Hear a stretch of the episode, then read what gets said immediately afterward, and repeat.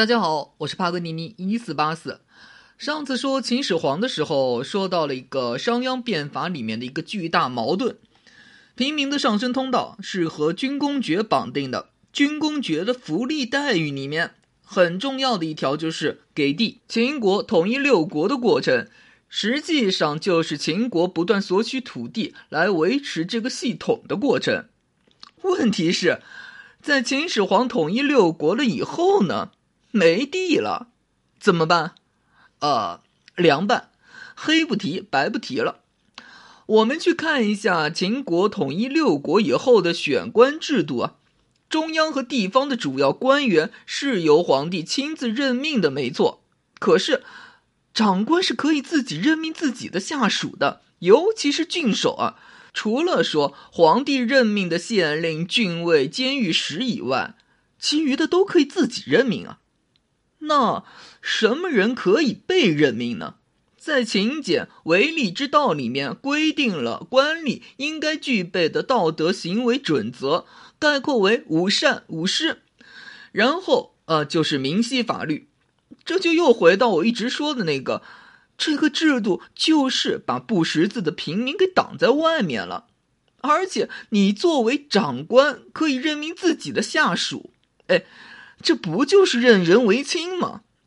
就算说你军功爵确实还保留，可你最大的统一战争已经打完了，你这条路已经是形同虚设了。说一句不好听的，秦国是靠着平民的热情，调动平民的热情，才统一天下的。在统一天下之后，秦国的选官制度完全可以说是过河拆桥啊。是对平民阶层赤裸裸的背叛啊！在秦始皇在世的时候，秦始皇勉强能靠着自己的威势压服底下。可是，哎，他死了呢，秦二世可没有光环护体了，于是出现了秦末乱局。除了说我刚刚说的那个根本矛盾外，啊，就好比说，火药你要引爆，还需要个导火索。那么导火索是什么？沙丘之谋啊，准确说应该是秦始皇自己创建的中央集权的这个结构出了问题。呃，为什么我这么说？我有个观点啊，中央集权不等于君主集权。尽管说中央集权的外在表现形式确实是一群大臣围绕在君主的身边。史书上也经常说君主的权力神圣不可侵犯，但是任何一个君主都不可能说一个人独立掌控整个国家的运行啊，那他就需要一个团队。啊，我上次说过一嘴啊，秦始皇那个著名的一百二十斤的竹简，司马迁是很努力的让我们相信整个帝国的运营都是秦始皇一个人在运行的。问题是。出土过秦朝的竹简《睡虎地竹简》，那个竹简呢，一片长二十五公分，宽零点六公分，一片上面呢能写三十个字左右。考虑到竹子自身的密度，还有秦朝一斤是现在的半斤，也就是说，呃，有人算过，秦始皇一天批阅的奏折大概是五万字左右。呃，我不是说那个秦始皇不勤奋啊，我只是想说，偌大一个帝国，每天要处理的事情就五万字，怎么可能啊？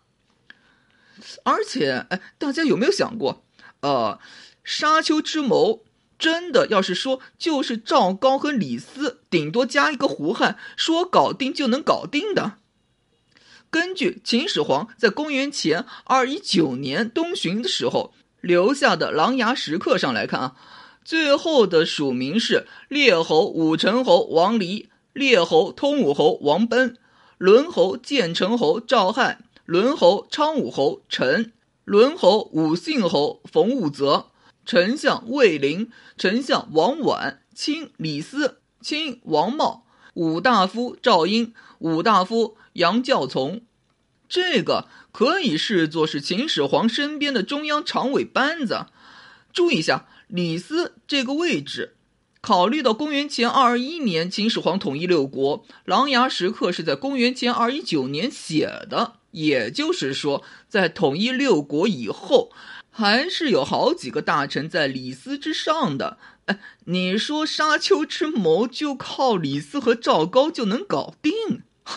秦朝的官制啊，是那个三公九卿，三公分别是丞相、御史大夫、太尉，九卿呢是下一级的，但是太尉实际的地位要低于丞相。御史大夫也只是副丞相，丞相的副手，负责监察百官没有错，但是他不监察丞相。御史大夫是向丞相汇报工作的，于是就出现了一个超级无敌的丞相。呃，我们需要理解一下，秦朝的中央机构是商鞅在和贵族不断斗争的过程中的产物。为了加强中央，削弱地方，哎。你权力不够，地方是不会听你的。倘若说有一个强势的皇帝，确实能够压制住丞相，但是说一旦出现个弱势的皇帝呢？好比说胡亥，一个新手根本不知道该怎么处理政务，那不就哎，丞相说怎么做，那就怎么做吧。这个问题其实后面是有试图进行过修正的。设置李斯为左丞相，冯去疾为右丞相，想要互相制衡。哎，可是，在整个沙丘之变里面，冯去疾完全隐身，根本没有起到制衡的作用。考虑到后来在李斯和赵高斗争失败了以后，冯去疾是和李斯一起被杀，完全可以理解成，哎，这两个人是穿一条裤子的。关键是，可能穿一条裤子的不只是冯去疾和李斯两个人。沙丘之变如果没有和李斯一起在中央常委的官员的默许同意，哎，能成吗？关键是啊，呃，别忘了，秦朝任命官职的制度啊，举荐，甚至长官能直接任命自己的下属。丞相让朝堂上出现自己的一批死党，并不是什么难事儿。呃，还是那话，这个制度是商鞅制定的，为了对抗贵族，这么做培养自己的党羽很重要。但是，当这么一群人团结在一起，把矛头从贵族指向皇帝的话，皇帝怎么办？就算退一步啊，这些人不抱团，我们再去看沙丘之变哦。李斯、赵高联手，在皇帝死后就能随意更改皇帝的旨意。哎，那这两个人的权力是不是太大了？在当初设计的时候就很不合理啊！别忘了，这沙丘之变的后面还附带着朱砂、蒙恬、蒙毅，还有扶苏啊。蒙恬和扶苏手握精锐的长城兵团，没有中央直属的常委合力，哎，能杀就杀吗？呃，多说几句啊。蒙恬和扶苏手握三十万长城兵团是不假，但是，呃，我们不能给吹过头啊。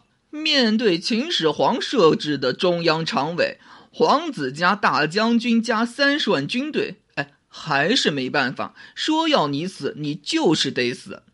呃，为什么？且不说秦国军制各种虎符，只有中央才能调动。当初。王翦灭楚，六十万大军还是给治得死死的，何况蒙恬呢？关键是啊，嗯，大家记不记得上次说秦始皇修驰道，里面有一条从咸阳通往九原的直道？为什么叫直道？这一路基本上就是笔直的，最短的距离，遇水搭桥，遇山开山，不惜一切工本，建造一条最短的直达九原的道路。除了说运兵方便以外，哎，中央管理也方便。至少说，中央这头掐着你长城兵团的后勤，你长城哎，你没有中央调度后勤，你人吃马喂怎么办啊？从这个角度上也能看出啊，秦始皇建立的中央集权，中央的权力实在太大了。懂我的意思没？沙丘之变，如果是看成赵高、李斯两个人密谋就成，那就说明秦始皇设计的中央集权的布局给了丞相的权力太大，或者说，是给了中央机构权力太大，无人制约，这就给后来的皇帝出了个难题，就是哎，怎么有效制约这群中央的大臣？不制衡不行啊，他们能换皇帝的旨意啊。关键是今天能拥戴你，明天就能拥戴别人啊。于是你就不难理解，说为什么胡亥一口气杀了自己三十三个兄弟姊妹啊？根本不让大臣有别的拥戴选择。当然，作为赵高、李斯，对胡亥这个决定也是绝对支持的。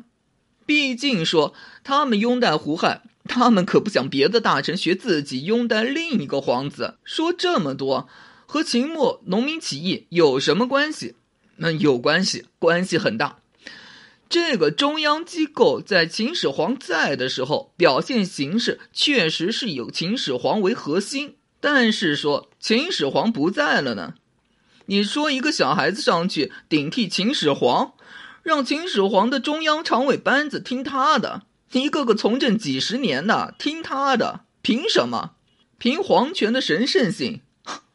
皇权的神圣性要是存在的话，汉献帝怎么回事？尤其是说，秦始皇中央集权的太彻底了，没人制衡他的中央常委、他的丞相，唯一可能制约的就是秦始皇本人。可他不是挂了吗？那谁制约啊？扶苏、蒙恬，手握三十万军队那都不成，别人那就更不成了。假设你是胡亥，被一群人包围着，帝国各个地区的长官都是以丞相为首的中央机构任命的。你对天下的了解都是从他们口中得知的，你知道的都是他们想让你知道的，那你还能知道什么？这个其实也是秦始皇舟车劳顿巡游天下的目的所在，就是要打破这种包围。可是胡亥呢？啊，抱歉，他真的不知道。当陈胜、吴广派周文西进关中，都打进函谷关了。胡亥这才知道说：“哎，搞半天农民起义闹这么大，哎，那之前呢？消息不就是给压下来了？怎么可能压不下来啊？别忘了我之前说的秦朝官员的选拔推荐啊，长官直接能任命下属啊。这满朝文武，哎，不都是一群熟人啊？你周围的中央常委不想让你知道，你就是不知道，因为他们都是一个团体啊。”一个群体就是组团来忽悠你的，哎，出事的话，我要马上告诉你，哎，很有可能查来查去得要查到我头上。那么，我为什么要告诉你呢？这个也是后来所谓的官官相护的原理所在。哪怕说后来的历代的农民起义啊，标准流程也都是说，哎，反正山高皇帝远，爆发起义。我先剿剿试试，剿灭成功了，那就什么都没发生过；剿灭失败了，呃，再说。毕竟我报上去，我肯定责无旁贷。这一级一级不乐意报，一级一级的拖，拖到胡亥身边的中央常委，哎，他们也想拖啊。如果不是攻破函谷关，真瞒不下去了，他们肯定也继续拖。这个其实也就是说，嗯，后来很少看到独相，朝堂上一家独大。皇帝虽然很痛恨党争，但同时也有意无意的制造官员内部的对立。你一家独大，皇帝就什么都看不到了。这么说好了，如果说按照陈胜吴广起义的规模，打一开始胡亥就知道，立马剿灭，哎，就没有什么然后了。但是。抱歉，一开始胡亥不知道山东六国故地的起义，他都不知道。等到真的打进函谷关，胡亥知道了，已经迟了。胡亥后来也是对中央机构进行了调整啊，拿赵高为代表的内廷去对抗李斯为代表的中央机构。最为典型的其实是让章邯带兵啊，注意一下，章邯的官职啊，少府。这个是管理皇帝的私产、照料皇帝的生活起居的官职，呃，说白了，大内总管李莲英干的。哎，章邯就是和赵高一个系统的。这么看来的话，我们可以说胡亥在后期是彻底对中央的三公九卿绝望了，用自己的身边的人了。否则的话，就算说是打到关中盆地，领兵打仗，秦国最高军政指挥太尉呢，都这个时候了，太尉亲自领兵，总是合情合理的吧？拜托，换你是胡亥，你也不会想用太尉的好不好？太尉啊，你之前都干什么了？和李斯一起合伙蒙我？哎，我信你们，结果起义军都打进函谷关了。我眼皮子底下，我真是信了你的邪。可是说，胡亥全拿内廷去替代外廷，哦，外廷会蒙你，内廷就不会，这才有了说赵高最后逼死胡亥的景象，让一群穿白衣的士兵把胡亥包围。哎，我说秦国没救了，那就没救了。你根本不知道外面到底是什么情况啊！就算说啊，最后最后时期胡亥是成了赵高的傀儡，假如这个说法是成立的，那么还是我之前说的那话：赵高为什么这个权力会这么大？那就是当初设计的时候有问题啊！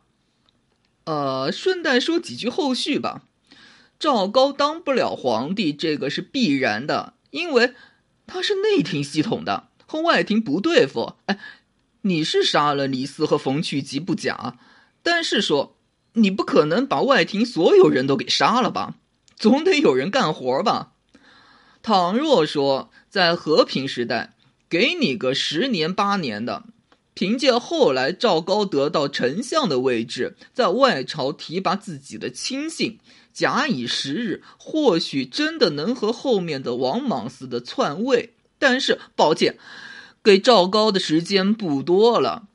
也就是说，有外廷的不合作，赵高控制不住，这才有后来的秦王子婴。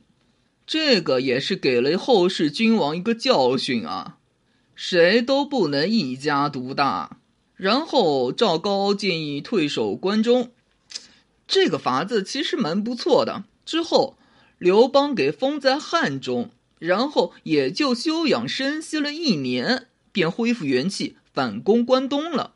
可见这关中盆地确实是一块风水宝地。但是，抱歉，你利用这块风水宝地的前提是你自己中央层面、政府管理层面得稳定安定，你这样才能封闭函谷关。